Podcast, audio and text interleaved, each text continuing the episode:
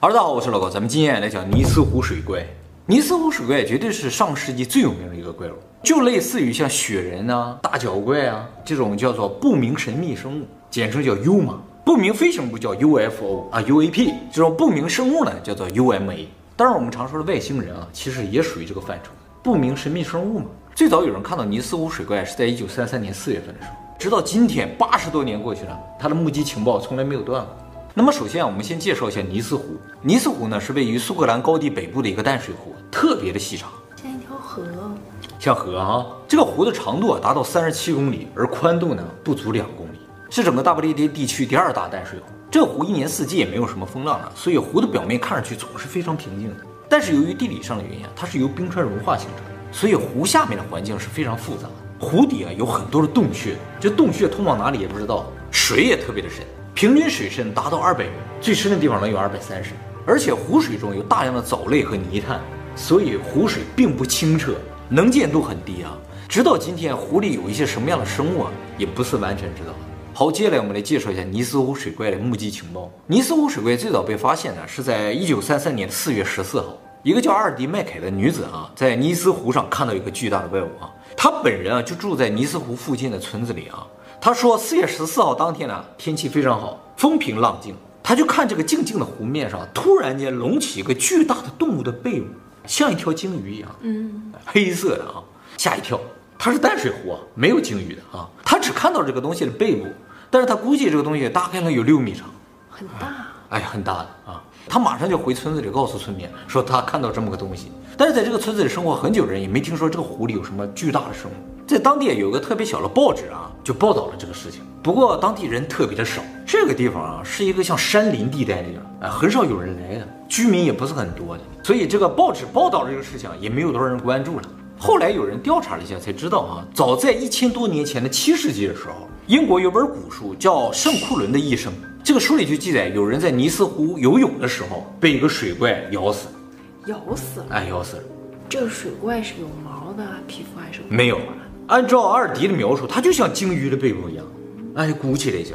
那么在阿尔迪目击了尼斯湖水怪后半年，一九三三年八月四日，一个住在伦敦的叫乔治斯派塞的人啊，给伦敦当地的一个报纸写了封信，说他在七月二十二号和他的太太两个人啊到尼斯湖附近的时候，在山路上看到了一个像恐龙一样的东西，脖子长长的，高度大概有四米。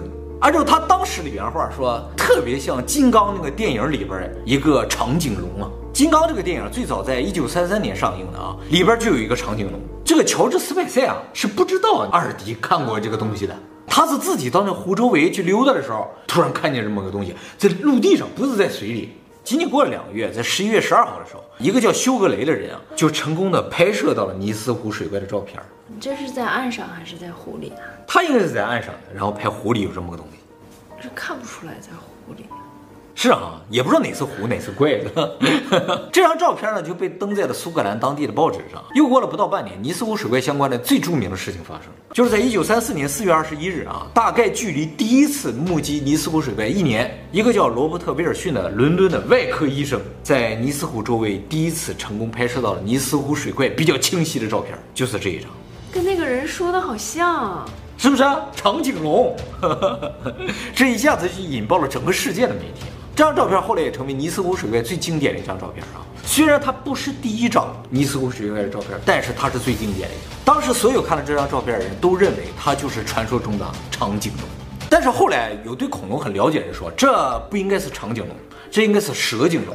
长颈龙是在陆地上，蛇颈龙是在水里的。蛇颈龙长这样，哇！哎，它不是四条腿的，是四个鳍，个体最大的能有十五米，平均体长大概就在五到六米。英国呢也确实发现过蛇颈龙的化石，也就是说尼斯湖中有可能有条蛇颈龙。可是那个人在陆地上看到过呀？啊，对呀，这就不一致了，对不对？他看到的是个长颈龙，这个照片拍了在水里。那么好多英国人看到这张照片之后，就都跑到尼斯湖去了。其实，在这张照片登出来之前啊，尼斯湖这个地方根本没人去的，周围有个村子，村子里边也没有多少人。结果这个照片一出来了，这就成了热门景点了。也就从那个时候开始，尼斯湖水怪的目击情报越来越多了。不过这张照片登出来不长时间，就有人对这张照片提出了质疑。质疑主要来自于两个方面啊，一方面啊，就有人说从波浪的大小来看的话，这个东西应该不大，因为波浪有点太大，感觉是一个很小的东西飘在水上形成的波纹。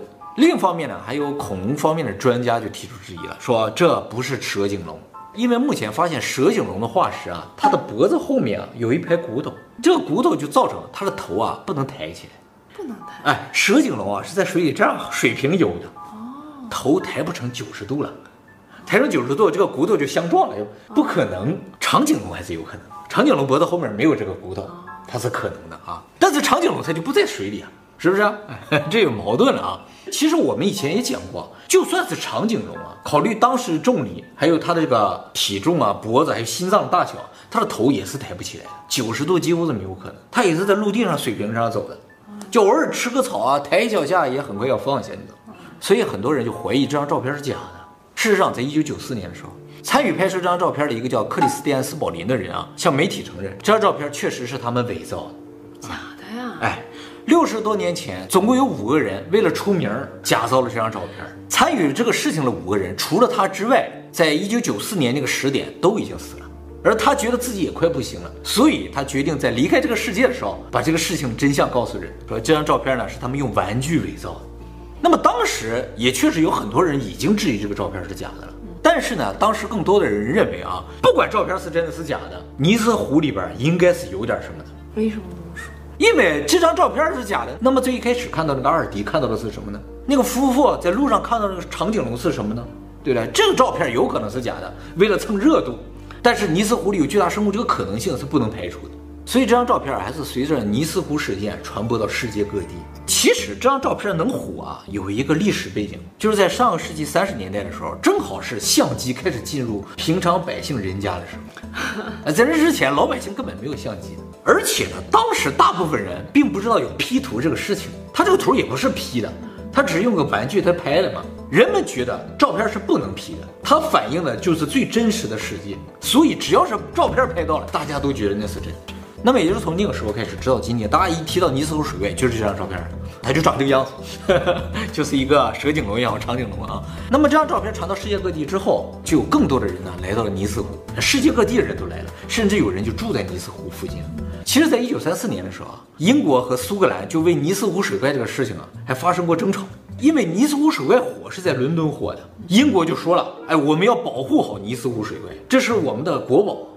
但是苏格兰说了，错了。这是我们苏格兰的国宝，英国是很特别的一个国家，它有很多组成国嘛。苏格兰就说这是他的，英国说啊不不，这是咱们大不列颠的嘛。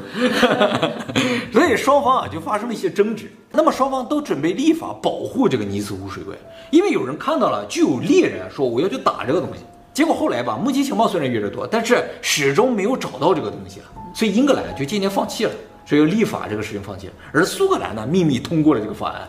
说我们要保护好我们的这个水怪啊。那么由于政府都这么高度关注这个事情了，所以平常百姓家里就对尼斯湖水怪这个事情特别有兴趣，相关的一些玩具啊、产品啊、动画片啊什么都出来了哈。也就从那之后吧，尼斯湖水怪相关的这个目击情报越来越多啊。很多周围的居民还有这个湖上开船的人都说，他们曾经在湖里边看到过巨大的生物，有不少呢都被拍下来了。比如说一九五五年七月份的时候，一个叫弗兰克的人。就在尼斯湖旁边拍到了这样一张照片，他说这个就是水怪。嗯嗯，这旁边是尼斯湖周围原先有一个古城，城这么大，那个东西这么大，看上去不小，对不对？嗯。一九六零年五月份，一个叫皮特的博物学家拍到这样一张照片，这是在晚上拍到的，相当大了啊。一九七五年，水下照相机拍到一张这样的照片，确实是长长的脖子，长长的脖子啊。嗯一九七七年，一个叫安东尼·希尔斯的人拍到了这张照片。嗯，这其实是第一张彩色的尼斯湖水怪的照片，但是大家都说这张照片有点假。跟玩具拍的那个有点像，有点像啊。那么由于相关的目击情报太多了，在一九八七年的时候，尼斯湖水怪研究委员会的一帮人啊，就组织进行了一个地毯式的搜索，就是同时派出二十几艘船啊，就横扫尼斯湖。用这个水下声呐去探测啊，结果什么大型生物都没发现。后来到九十年代就开始出现录像了，比如说这是在九十年代拍到的，这湖面上有个东西在游，啊，前面是头，嗯，有点是像个头吧，呵呵，像那人拍的照片啊，有点像啊，就远远看到了，不知道是什么。那么在二零零五年是有人在尼斯湖畔啊捡到一颗牙齿形状的东西，就这个啊，这个牙很大了啊，猜测呢它有可能是尼斯湖水怪的牙，当然有可能是其他的东西。不不太确定。那么二零一二年的时候呢，有人拍到了是这个，到二零一二年还这么不清楚。二零二零年的时候拍到了一个这个东西，也是背部了。